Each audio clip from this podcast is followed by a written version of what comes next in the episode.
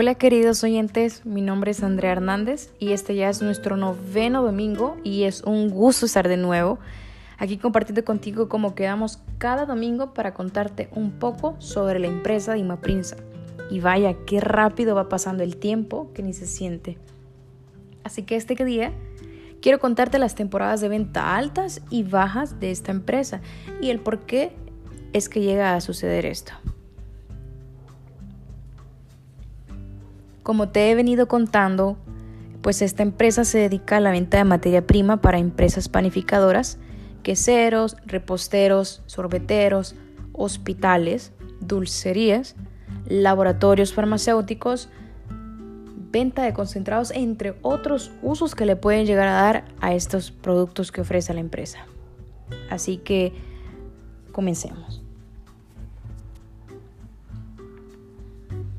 Antes que nada quiero contarte que un gran número de países en el mundo considera la producción y el abasto de la leche como una prioridad nacional, razón por la cual establecen políticas de alto proteccionismo para el sector lácteo y también el sector de harinas.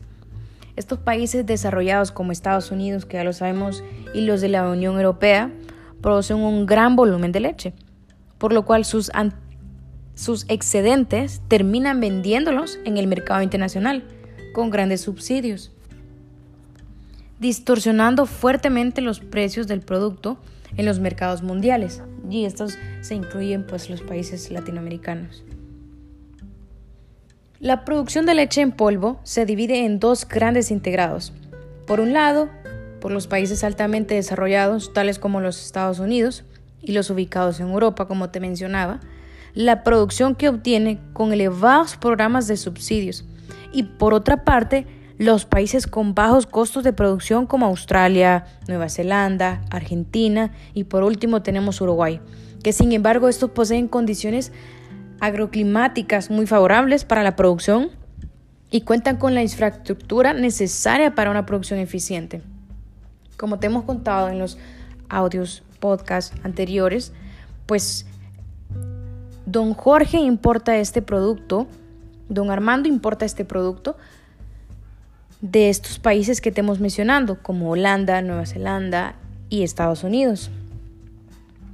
Pero continuando con el tema, pues en las últimas décadas el consumo mundial de leche y sus derivados se han ido incrementando principalmente en los países en desarrollo.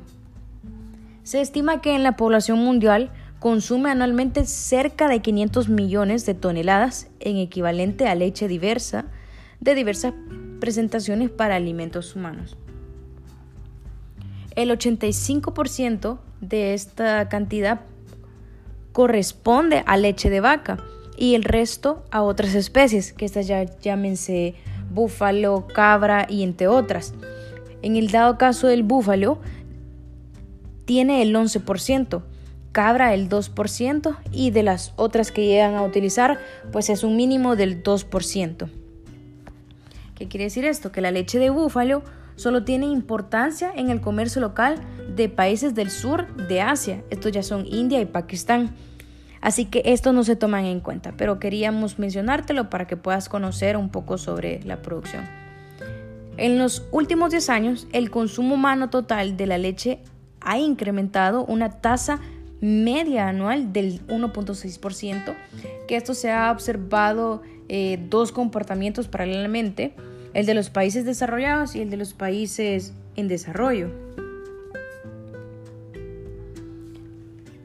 Así que dicho todo lo que te he mencionado anteriormente, tenía que decírtelo para poder darte una pequeña idea de cómo funciona el movimiento de la leche, que es lo que me quiero enfocar este día en este podcast, hablarte sobre las altas y bajas que se llegan a tener en la leche en polvo. Así que nos vamos a concentrar en las temporadas de la leche. Como se sabe, existe una cantidad de personas que a diario consumen un vaso de leche o les gusta agregar leche a sus cafés a diario y también sabemos que a diario se utiliza para la producción de otros productos comestibles. Llámese pasteles, pan dulces, poliadas, entre una y mil cosas que puedes llegar a utilizar lo que es la leche. Una de las temporadas fuertes de la empresa es en el mes de noviembre y diciembre. Y llega a cubrir hasta el próximo año teniendo temporada fuerte hasta junio, es decir, hasta el verano. Cuando se entra en invierno, la venta de leche en polvo comienza a tener una caída muy grande, ya que los queseros o los clientes que ocupan leche en polvo también pueden sustituir por leche líquida, que esto es decir, ordeñada de una vaca. ¿Y qué pasa o qué surge cuando eso llega a pasar? Que en los meses de agosto, septiembre y parte de octubre también se tienen las lluvias, como lo estamos viviendo, que ya en este mes ya es algo muy mínimo pero en los meses de septiembre y agosto pues están un poco más fluidas, lo cual eso ayuda a que el pasto crezca y las vacas se alimentan bien porque eh, ellas pueden ordeñar y ordeñan más aún porque se están alimentando bien. Entonces, sale más económico comprar una botella de leche ordeñada que estar adquiriendo los sacos de leche en polvo. Pero sin embargo, a pesar que se tienen esas caídas en los precios, siempre se vende, pero no es la misma cantidad cuando está en temporada alta, nos comentaba don Armando. Eso es por parte de la leche descremada.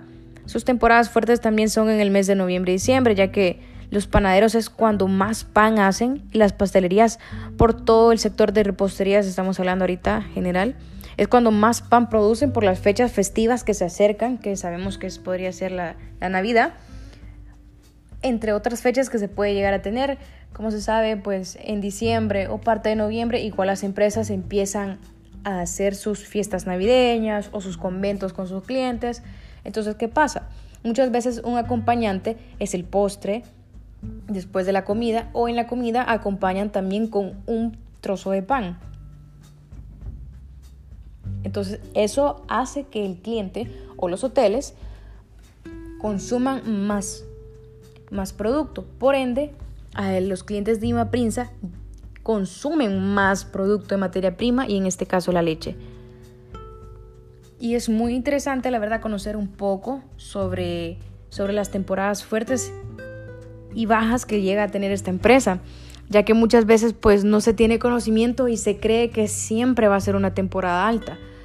Pero en este caso, como es leche en polvo, mm, es más es más producida o más adquirida para, para tomarla como materia prima para un alimento. Es poca la gente que la leche en polvo la llega a consumir a diario, pero sin embargo siempre hay personas que adquieren la leche eh, en libras para poder estarlas haciendo ellas a diario, ya que lleva un poquito más de proceso estarla haciendo en polvo que comprarla ya hecha en un supermercado. Sin ser así, hay mucha gente que prefiere su leche calientita en polvo. Interesante, ¿verdad?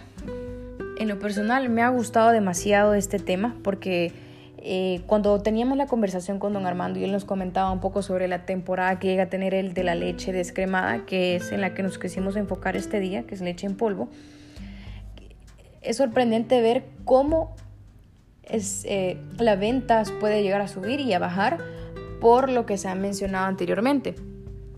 Y en lo personal me encanta conocer los procesos que llega a tener esta empresa en, los, en las temporadas y ver de qué otra forma puede sobresalir. Nos comentaba él que a pesar de que pasa eso, pues siempre tienen, siempre tienen ventas. Y bueno, esto ha sido todo por hoy, pero lo mejor de todo es que esto continúa. Ya estamos a poco de acabar nuestros podcasts, pero en los pocos que faltan queremos ir contándote más sobre esta empresa. Así que tienes que estar pendiente, no puedes perderte por nada de los próximos episodios de nuestros podcasts que vendrán porque estarán mejor que los que te hemos venido contando. Así que espero que tengas un lindo inicio de semana, cuídate y que todo te pueda salir bien. Adiós.